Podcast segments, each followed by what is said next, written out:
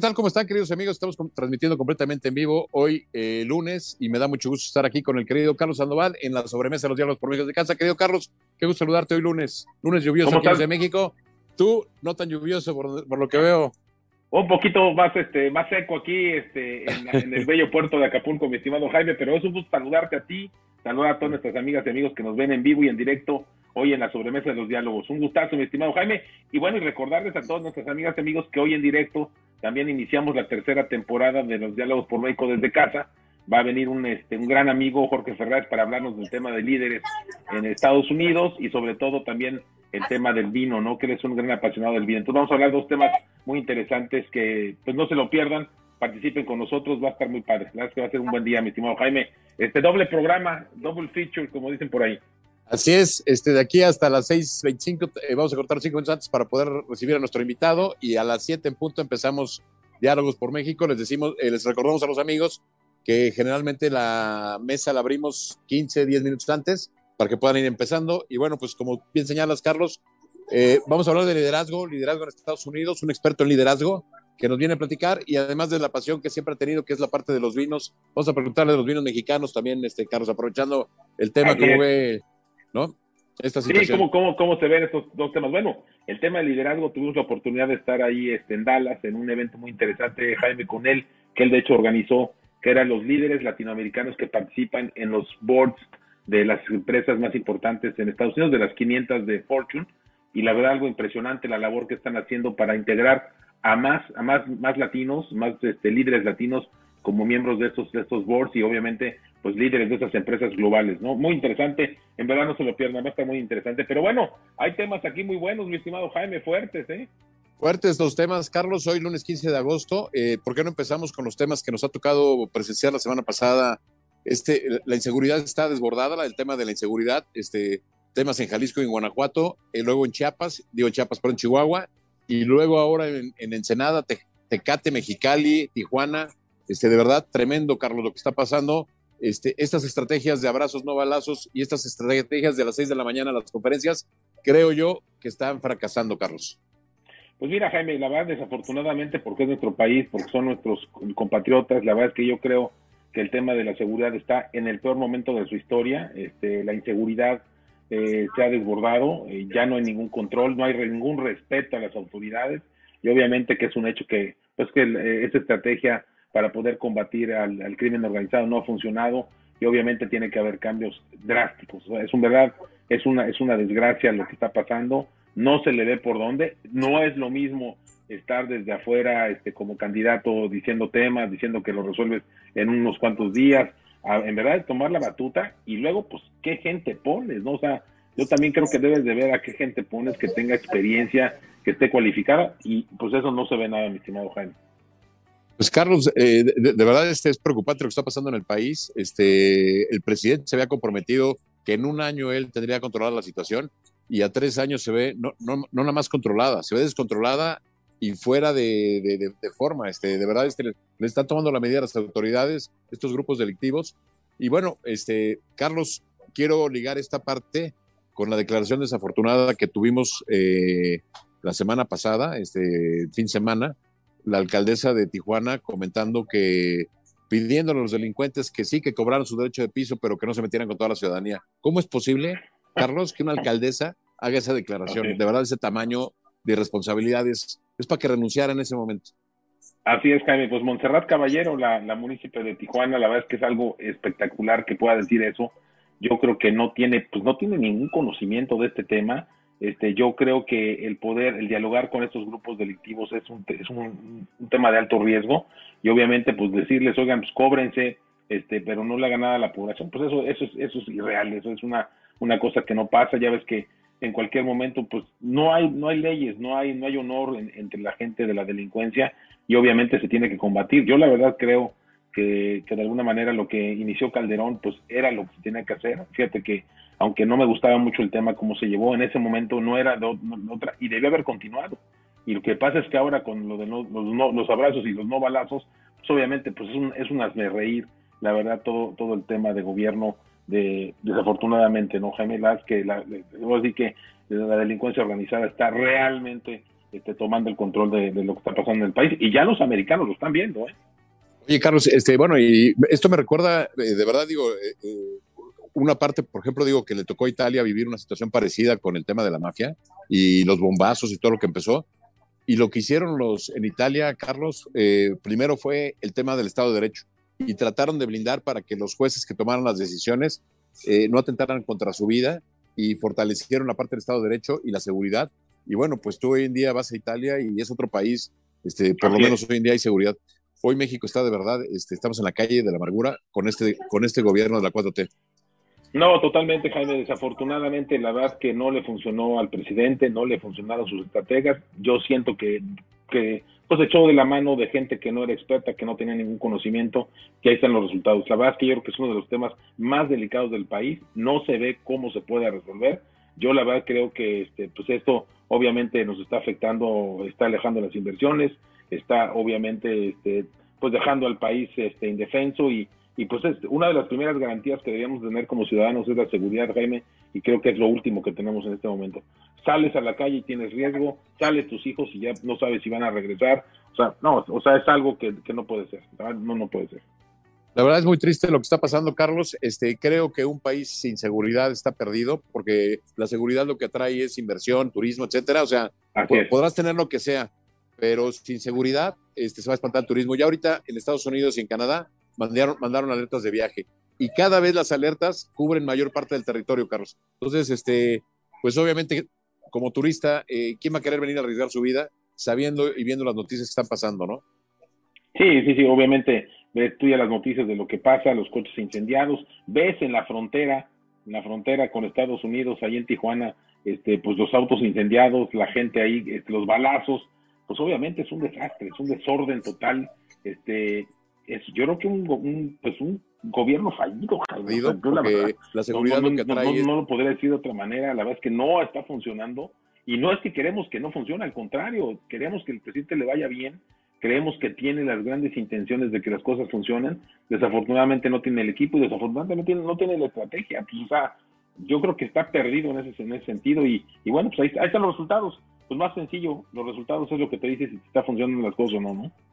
Pues mira, es un gobierno que sale todas las mañanas a tomar unas dos horas de su tiempo nada más para decir lo mismo y poca efectividad, mucho, mucho ruido, pocas nueces y la verdad el país en todos los sentidos, ¿eh, Carlos? Seguridad, economía, salud, este, pobreza, está como barco a la deriva. Sí, totalmente. Este, pues tenemos un, ahora sí que un capitán y, marineros que están ahí junto con él, que la verdad es que no han, no han podido este, controlar el barco no han podido controlar esa, esa, pues, ese inminente impacto que por todos lados nos empieza a dar y, y, yo creo que pues las cosas no mejoran y más bien vienen para peor. Desafortunadamente no nos gusta ver estas noticias, nos gustaría hablar de que las cosas están mejor, de que se está teniendo una buena estrategia, que bueno, que México la ha hecho bien, pero no, desafortunadamente no, no, no vemos ni uno, ni, una buena, ni una buena, desafortunadamente. ¿eh? Este, Carlos, yo recuerdo cuando López Portillo en algún momento de la vida declaró y dijo que él era responsable del timón más no de la tormenta. Yo te diría aquí que antes no había tormenta y el capitán estrelló el barco. Este, entonces, el, el, propio Andrés Manuel López Obrador es el culpable de lo que está pasando en el país. Sí, mira, desafortunadamente, porque lo decimos, este, nosotros no queremos que a México le vaya mal y obviamente si la 4T estuviera bien, pues qué maravilla, o sea, qué, qué bueno que funcionó, qué bueno que está generando empleos, qué bueno que estamos todos seguros, eso sería lo que quisiéramos. Desafortunadamente los resultados están ahí, los resultados son medibles, los resultados están a la vista, los resultados están nada más de la televisión y ahí están los resultados. Las cosas están cada día peor y no se ve para cuándo pueda, pueda frenarse este impacto, mi estimado, mi estimado Jaime. Desafortunadamente así son las cosas y bueno, este, esperemos que haya un milagro, pero pues no, no, creo que no lo sea tan fácil, ¿no? Oye, Carlos, y bueno, pues este, hablando del gabinete, eh, hoy el tercer cambio en la Secretaría de Educación, este, desafortunadamente, bueno, pues la, anterior secretaria que no hizo nada pasó de, de, ¿no? de noche, Delfina, eh, va de candidata de Morena al gobierno del Estado de México y hoy eh, anuncian el nuevo cambio, la nueva sustituta. ¿Qué te pareció el nombramiento, Carlos? Pues mira, Leticia Ramírez, este, de lo que te puedo decir es que parece ser que es una gente honesta, este, es una gente que ha estado con el presidente López Obrador por más de 30 años cerca de él, pero sin embargo no tiene ninguna preparación para, para, acceder a este cargo, mi estimado Jaime. Fíjate que cuando, cuando vino el nombramiento en la mañana, pues me puse a investigar un poco de quiénes hemos, quiénes hemos tenido como secretarios de Educación Pública. Y me gustaría además leerte algunos para que veamos el, calibre, ¿no? Fíjate que en el, del 21 al 24, José Vasconcelos, este, del 43 al 46, y lo repite del 58 al 64, Jaime Torres Bodet, del 76 al 77, Porfirio Muñoz Ledo, increíble, 77 al 82, Fernando Solano. Estoy leyendo nada más los, los, los, los, grandotes, los nombres de gente grande, grande, que debe de estar espantada ahorita, pero bueno. Y luego nada más te digo, del 82 al 85, Jesús Reyes Heroles, y del 85 al 8, que sí fue eh, amigo nuestro, fue conocido, este Miguel González Avelar, ¿no? Pero, o sea, y de ahí a, este nombramiento, híjole, ¿qué, te puedo decir, Jaime? Que ojalá tenga suerte, ojalá tenga suerte. Déjame decirte, Carlos, que yo creo que hubo tres nombramientos que a mí me gustaron mucho del gobierno López Obrador, lo tengo que decir en un principio. El primero fue el secretario de Hacienda, Carlos Ursúa, se me hizo un cuate moderado, que no duró mucho tiempo, al año ya viste lo que pasó. Este, creo que Arturo Herrera, bueno, mantuvo la línea, este, afortunadamente para bien del país, eh, el tema económico. El otro nombramiento que lo hemos dicho que creo que había hecho un gran trabajo o ha hecho, bueno, había hecho, este, y vamos a ver qué pasa ahorita con todo lo que está sucediendo, pero es el canciller Marcelo Ebrard. Sí, y, sí, sí. Y el, y el, otro nombramiento que a mí me había gustado mucho, este, aunque a nuestro amigo Guillermo Vázquez no, no necesariamente, que era el de Esteban Moctezuma en la Secretaría de Educación. Este, no se me había hecho un, un cuate con experiencia, había sido secretario de Gobernación, secretario de Desarrollo Social, o sea, una persona con experiencia. Pero bueno, algo pasó y decidieron mandarlo de embajador de México en Washington y entra Delfina, Delfina Gómez, y ahora pues el tercer cambio, Carlos. Y bueno, y aunque sea una persona honesta, Carlos, perdón, pero ¿cuál es el currículum maestra de primaria en 74? ¿Hace 20 años o cuánto? Hace 20 años, este, maestra de primaria o qué, este, digo, eso, perdón, pero, pero no, estoy denostando a los maestros, ¿eh? pero para ser secretario de, país, manejar un presupuesto, de, lidiar con los sindicatos, pues yo creo que se necesita más, más que eso que lo que presentaron hoy, ¿no? No, mucho más. Yo creo que eso es un, desafortunadamente es, una, es un nombramiento realmente muy flaco. Es un nombramiento de una persona que pueda tener las mejores intenciones, pueda tener, pues obviamente la mayor necesidad y todo, pero pues es una gente que no conoce nada de esto, ¿no? Desafortunadamente no, no está a la altura de lo que necesita el país. Y yo creo que este, el presidente se empieza a llenar de gente chiquita y los problemas por eso le están tronando por todos lados. O sea, tiene gente que no responde, este, que desafortunadamente, y en este caso ojalá y no sea, pero gente que más bien los, los, balones se los pasan al presidente porque no tiene la capacidad, no tiene los estudios, no tiene la experiencia, no tiene nada para poder ocupar un cargo, una cartera como la Secretaría de Educación Pública, que ya como te dije, nada más qué grandes hombres, qué grandes mexicanos lo ocuparon. Y la verdad, ojalá y me equivoque, ojalá y digas, oye, qué sorpresa, ojalá nos equivoquemos, pero pues como se ven las cosas, creo que no, no, no, no, no vaya, no va a funcionar muy bien por ahí. Pues y otra, perdón. A ver. y luego se va a la exsecretaria de candidata de este, Morena al Estado de México, cuando la misma candidata le descubrieron que rasuraba a sus trabajadores. O sea, este, rasurar para que para explicarle a nuestras amigas y amigos es como si yo te doy un trabajo, te digo, y te voy a pagar 100, pero te voy a recortar 10 o 15 para que la causa. sí, que me tienes que dar eso es un, eso es un fraude, Jaime. O sea, yo la verdad no sé cómo, cómo pueda, pueda Morena haber colocado a Delfina como candidata cuando es evidente que ahí hizo un chanchullo y, y se transó a sus propios colaboradores. La verdad, no lo puedo creer, es, algo increíble, ¿no? Pero bueno, en este gobierno honesto, y estoy siendo sarcástico, este, en este gobierno muy honesto y transparente, este, pues parece que eso no importa, ¿no? Parece que eso es pecata minuta. No, no, no, pues es un horror, Jaime. La verdad es que es un verdadero horror que, que, de alguna manera este, pues, eh, tengamos candidatos de este calibre, tengamos este, pues, nombramiento de gente. Por eso empieza a tronar las cosas. Pues es que nada más ve quiénes están al, mando de este barco y obviamente es como si tú tienes una empresa y, de repente nombras a, no sé, al director comercial, a un cuate que acaba de entrar al servicio, o sea, al servicio de mantenimiento, con todo respeto a los del mantenimiento, ¿eh? y con todo respeto al público, pero pues, tienes que tener una preparación, tienes que tener oficio, tienes que tener estudios, o sea, y aquí pues no se ve de dónde. Desafortunadamente, Jaime, así están las cosas, ¿eh? Oye, y Carlos, y digo, no, no, es por demeritar, pero eh, mira, te pongo el caso, este, en, el, en los gobiernos anteriores, este, y perdón la comparación, pero había como incluso una escalera, no sé, ningún presidente se atrevía, bueno, Sí, sí se atrevían de repente, pero trataban de respetar en muchos casos las jerarquías. Te voy a poner un ejemplo. Yo recuerdo que en Cedesor, cuando sale el secretario Miranda, el que sube es el subsecretario. Este, y cuando sale Pepe Mid, que se va a Hacienda, el que sube es el subsecretario.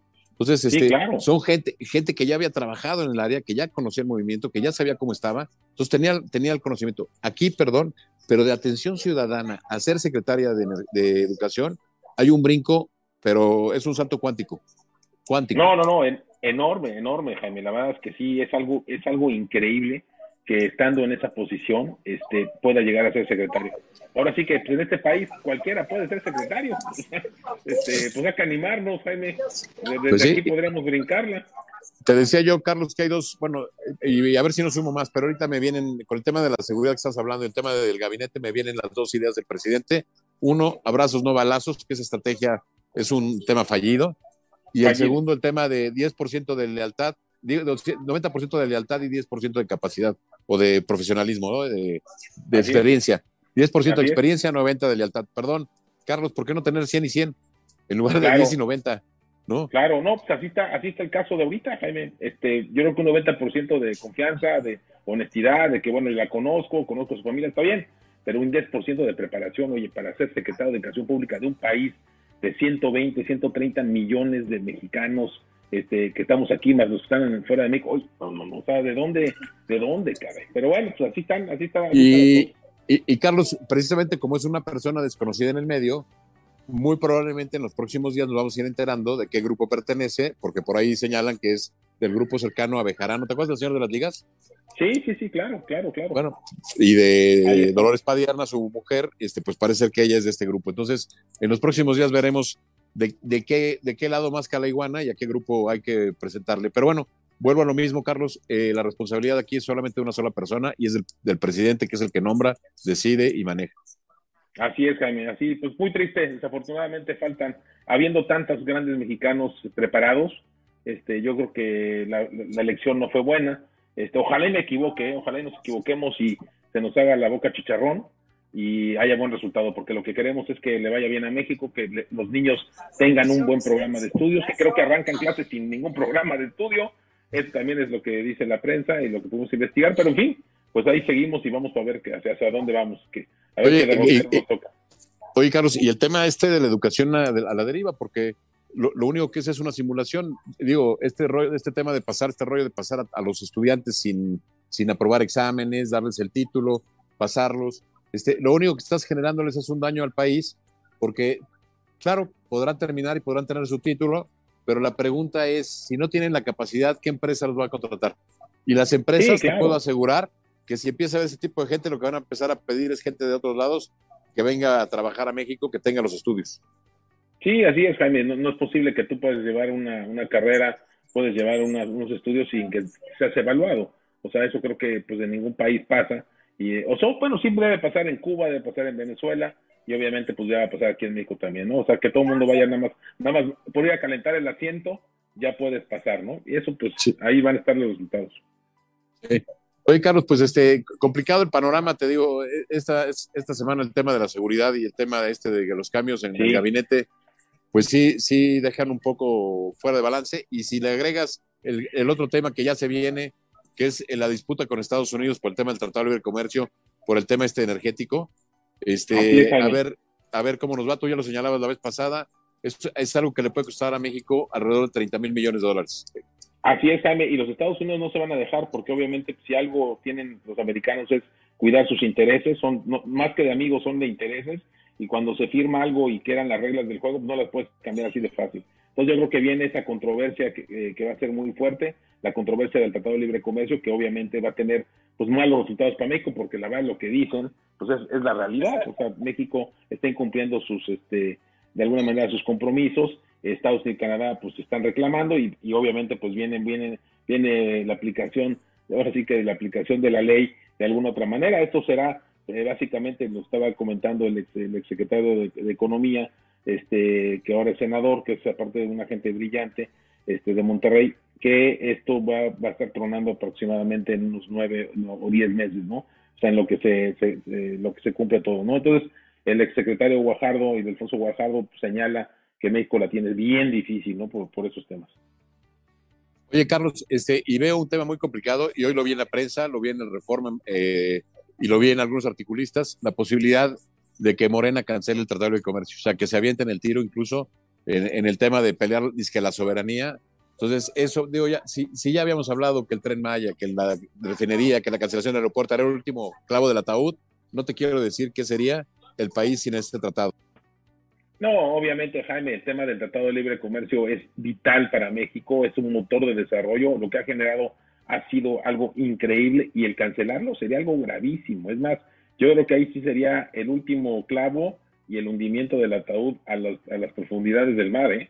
O sea, ahí sí México, este, pues ahora sí, México este, estaríamos en peores circunstancias que Venezuela o, que Cuba, ¿no? Ahí sí sería una, una, una tristeza gigantesca, un error, un error histórico para el país.